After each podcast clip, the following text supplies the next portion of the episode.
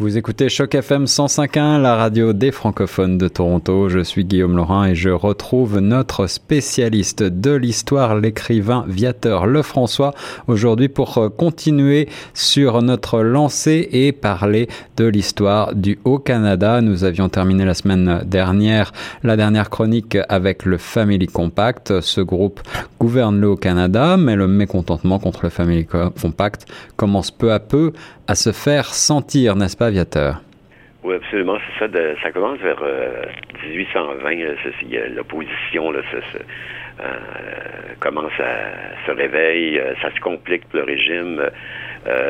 même s'il n'y a pas de parti politique, c'est vraiment, c'est vraiment, c'est la famille, les familles de, plusieurs, les familles de plusieurs politiciens qui, qui mènent. Hein. Il y a des agitateurs, on peut, ce qu'on peut appeler comme ça, comme Robert. Gourlay, qui est un célèbre qui, qui a été banni, lui, euh, comme britannique, euh, euh, qui, va exprimer ses doléances, celles du peuple. il dramatise beaucoup, mais c'est souvent, il faut faire ça pour que les gens embarquent. Hein. Jusqu'au milieu des années 1830, l'opposition est, menée par, par, des hommes euh, quand même plus modérés comme euh, William Baldwin, Robert Baldwin, puis le révérend aussi, euh, Egerton Ryerson. Donc, là, ça, il, là, il commence à avoir des gens plus crédibles, si on peut dire. Alors, des agitateurs, des hommes politiques, des hommes d'église, que veulent réellement ces opposants?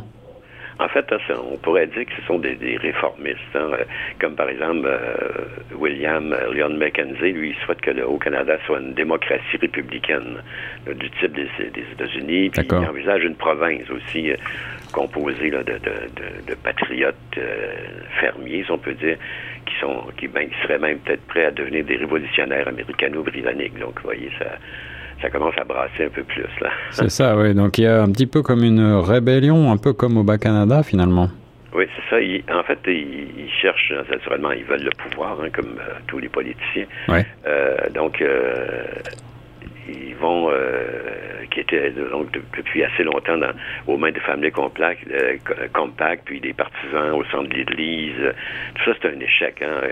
Donc, ils vont, ce qu'ils vont faire, finalement, ils, sauf que tous ces gens-là comprennent pas vraiment les, fondements de, l'opinion euh, politique euh, modérée du peuple du Haut-Canada. Donc, euh, c'est difficile pareil. Même le changement est difficile.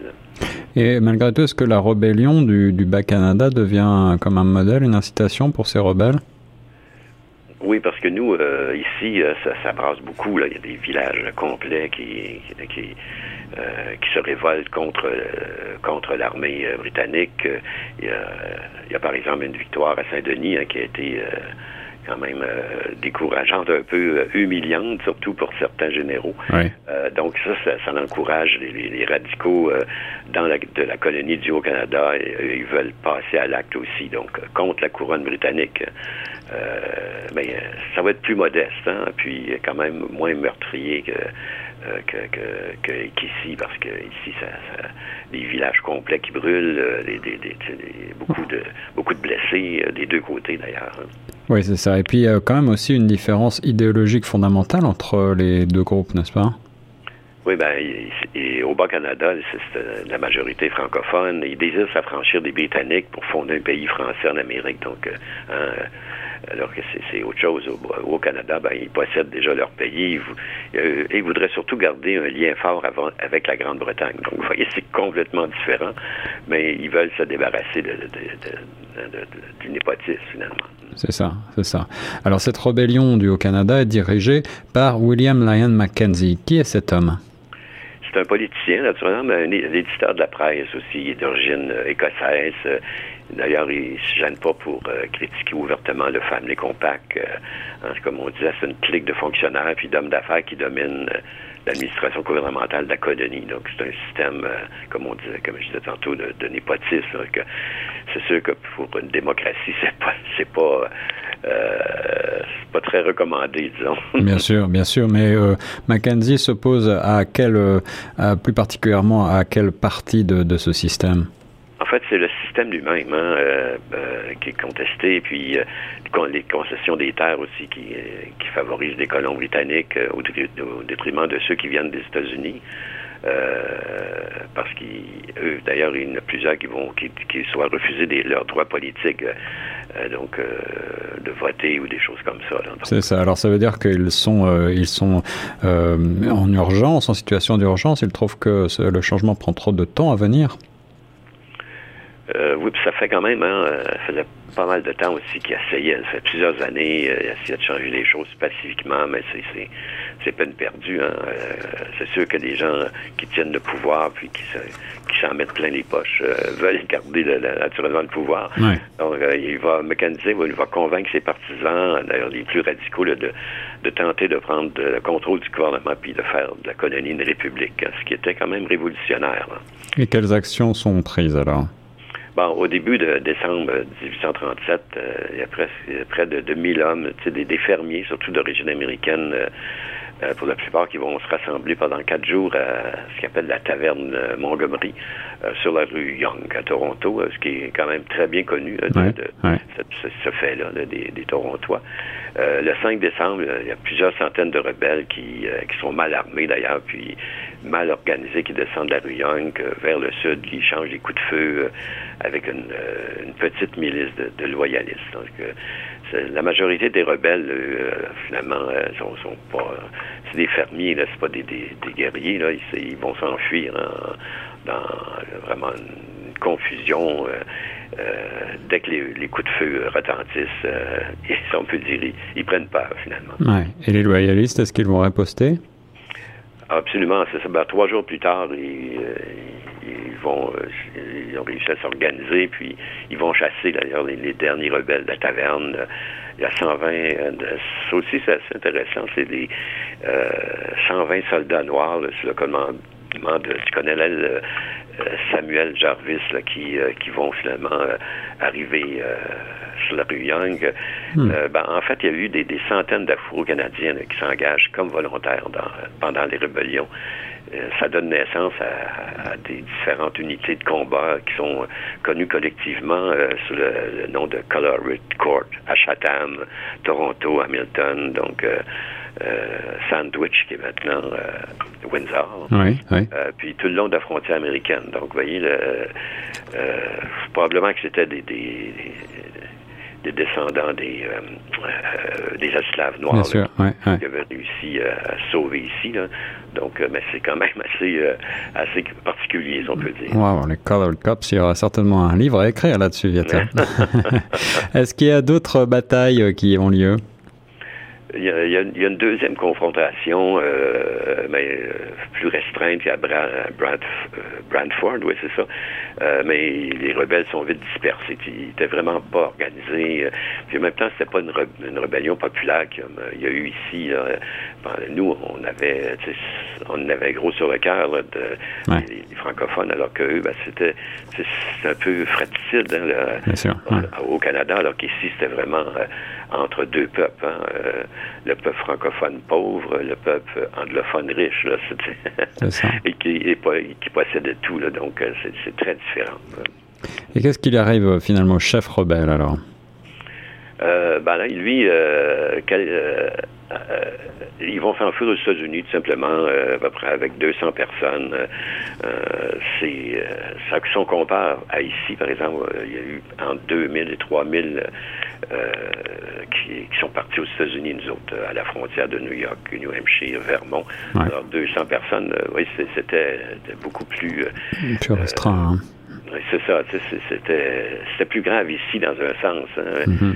Euh, mais ils vont, avec l'aide des, volontaires américains, donc ils, vont lancer aussi des attaques sur le Haut-Canada, euh, un peu faire un peu de terroristes. Ils entretiennent l'agitation à la frontière pendant près d'un an. Est-ce que vous avez quelques exemples de ces actions? Ben, par exemple, ils vont s'emparer euh, de l'île Navy, sur la rivière Niagara. Ils, vont même proclamer la République du Haut-Canada, hmm. euh, comme Robert Nelson l'avait fait ici, d'ailleurs, euh, à partir de l'État de New York et tout ça. Donc, ils, sont, ils sont appuyés par des Américains aussi hein, qui veulent libérer le Canada du pouvoir britannique parce qu'en fait, eux, ils se souviennent aussi de, la guerre d'indépendance qui a été vraiment très cruelle pour eux. Donc, euh, c'était euh, pour les pour les, le rêve de beaucoup d'officiers américains, c'était de de mettre les, les, Britanniques hors de l'Amérique du Nord. Hein. C'était. mais par contre, finalement, le commando, lui, de l'île Navy, va se retirer le 14 janvier 1838. Après que les volontaires canadiens aient brûlé le, un bateau en bas des chutes euh, Niagara. Ce bateau-là, qui s'appelait le Caroline, mm approvisionne les forces de Mackenzie. Donc, euh, ils n'ont plus de support de ce côté-là. Donc, ils vont se, retirer. Et alors, cet événement signe la, fin de la révolte? Oui, c'est ça. Ça fait long feu, la rébellion. après 1838, Mackenzie s'exile, lui, plusieurs années à New York avant de, revenir ici euh, en 1849, euh, quand il y a eu l'amnistie, en même temps que les patriotes québécois qui sont revenus ah d'Australie euh, à cette époque-là aussi. Donc, donc c'est sûr que ça, ça pas. ici, il y a eu des centaines même de, blessés. Il y a eu des milliers d'arrestations, mais là-bas, c'est moins pire. C'est-à-dire au Canada, c'est ça a coûté la vie à trois hommes seulement, deux rebelles, un loyaliste. Mais quand même, le gouvernement lui exécute euh, plusieurs rebelles. Euh, il y a eu plus, il y a eu plus de pendaisons en Ontario, c'est-à-dire euh, au Canada qu'au Bas-Canada à l'époque, hmm. et aussi plus d'exil en Ontario. Hein. En Australie, excusez. bon, c'est parce que l'Australie servait de, à l'époque de prison à ciel ouvert pour les Britanniques. Donc, oui, bien sûr. Ouais. Ils ne pouvaient pas vraiment s'évader. c'est ça, c'est ça. C'était, ça fait quand même être assez particulier. Hein, oui, en effet, en effet. Et est-ce que l'opinion publique euh, soutient les, chefs rebelles? Euh, Ils vont devenir des, héros populaires, hein, mais euh, dans une révolte, on se fatigue vite aussi. Le peuple se fatigue. Comme Louis-Joseph Papineau, lui, il va aller aux États-Unis, après il va aller en France, il va se promener un peu partout, puis il va revenir un peu comme les autres, comme McDonald's, McDonald's dans les années 1840, 40, 45, 49. Là, ils vont euh, c'est l'amnistie puis il n'y a plus de danger hein, finalement parce que le, y a euh, l'union le, lac d'union qui va être euh, bientôt qui arrive bientôt Ouais, ouais. mais malgré tout est-ce que ces événements ont fait réfléchir l'Angleterre? Ça va provoquer des, ça va provoquer des changements mais en fait, euh, le changement, en fait, c'est l'union du haut du Bas-Canada. Hein, euh, ça trace la voie aux réformistes, justement, qui sont plus modérés, comme Louis Hippolyte Lafontaine, euh, qui, lui, dans le, dans le Bas-Canada, Robert Baldwin, dans le Haut-Canada. Donc, ils ont collaboré, malgré la barrière linguistique, puis à l'adoption de, vraiment de, réformes démocratiques. Hein, euh, puis on travaillé à, l'avènement d'un gouvernement autonome au Canada uni. Donc c'était, c'est sûr que ça a provoqué euh, certains changements. Et alors quels sont ces changements les, recommandations de 1838 euh, ont apporté des changements? Oui, ben, on a parlé un petit peu quand il y a eu les mêmes événements au Bas-Canada. Donc, c'est la commission qui est dirigée par Lord Donham qui la rédaction du, rapport d'ONAM qui recommande l'union des deux colonies, euh, ce qui pave la voie à, l'adoption d'un gouvernement responsable euh, quand même quelques années plus tard. Euh, ça a été dur d'avoir un, gouvernement responsable aussi avec l'union du des deux Canada. C'était quelque chose aussi. il y a encore des gens qui s'accrochent au pouvoir. Oui, bien sûr. Et puis en plus, ben, nous, euh, nous, le problème pour le Bas-Canada, c'est qu'on perdait notre langue, dans, on perdait toutes les institutions francophones. Donc, euh, il y avait des les réformistes finalement qui étaient au Bas-Canada et il y avait les conservateurs qui, qui étaient au Canada qui voulaient naturellement rien changer. Alors c'est toujours la bataille qui continue parce que là on est on est on est majoritaire au début hein, les francophones donc euh, les, les, anglophones euh, naturellement rechigne un peu.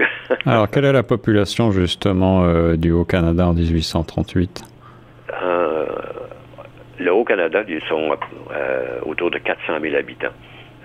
et donc anglophones et 500 000 francophones. Donc, voyez, ah donc peu à peu, ça va devenir 50-50, puis finalement, euh, on devient euh, minoritaire quand même assez vite, hein, parce qu'ils font, vont venir jusqu'à, ils vont faire venir des, 250 000 euh, Britanniques pour finalement rehausser la, population anglophone, ce qui va... Et là, ben, c'est d'autres problèmes qui arrivent après. Hein. mais c'est sûr que en 1840, la colonie est encore dans un, état de débauche, on peut dire. Hein. Il y a peu d'écoles, peu d'hôpitaux, puis presque pas d'administration locale dans les villages. Mm-hmm. Euh, Dornham, lui, euh, c'est sûr qu'il défend les intérêts, euh, les intérêts impériaux de la Grande-Bretagne. Ce qu'il veut finalement, ben, ce qu'il veut, ce qu'il ce recommande, c'est de nous noyer les Canadiens français dans la mer anglophone. Hein. puis c'est puis encore, ben, finalement, il y a aussi le potentiel économique des deux colonies qui, qui, qui s'accroît, qui donc ils vont pouvoir euh, importer plus euh, de la Grande-Bretagne. Donc, euh, puis en même temps, ben, ça allège le fardeau justement de la Grande-Bretagne. le fardeau, ben, ça coûte cher à la Grande-Bretagne. C'est des colonies. Ouais, ça.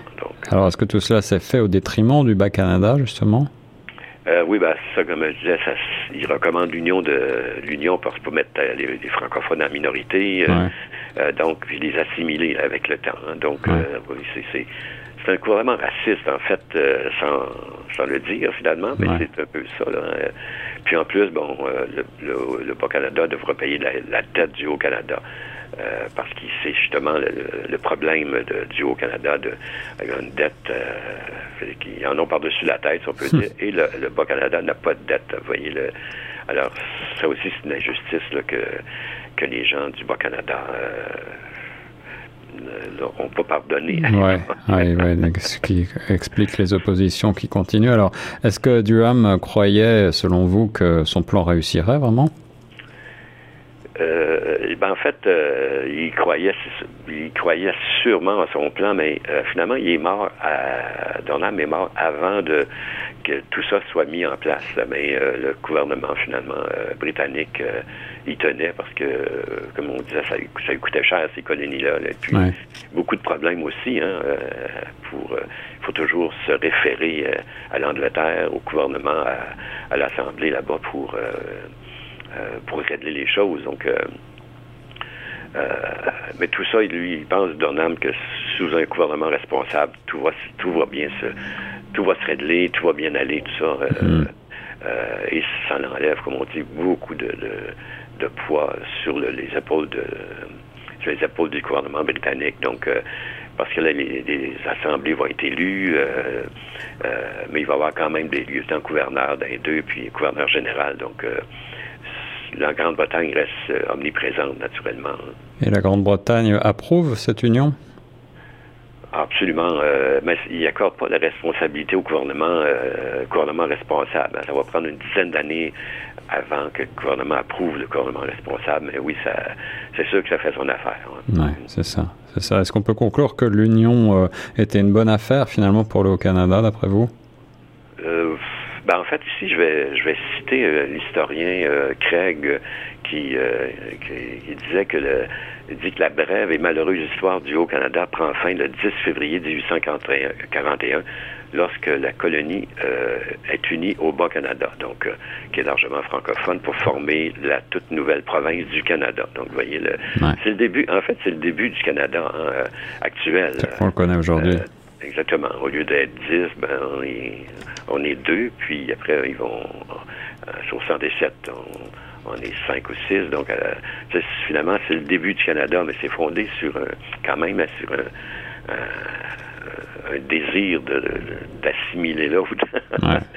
Mais euh, en fait, euh, ce qu'il dit, c'est que malgré son histoire tourmentée, euh, M. Craig, le peuple du Haut-Canada pourra prétendre avoir eu un passé commun, une meilleure démocratie, puis des débouchés agricoles qui s'améliorent. Donc, puis envisager un meilleur avenir collectif en étant unis. Donc, vous voyez, ça, quand même, c'est c'est sûr que ça a été, ça a amélioré les choses. Et, euh, mais du point de vue politique, c'est des chicanes pendant très longtemps.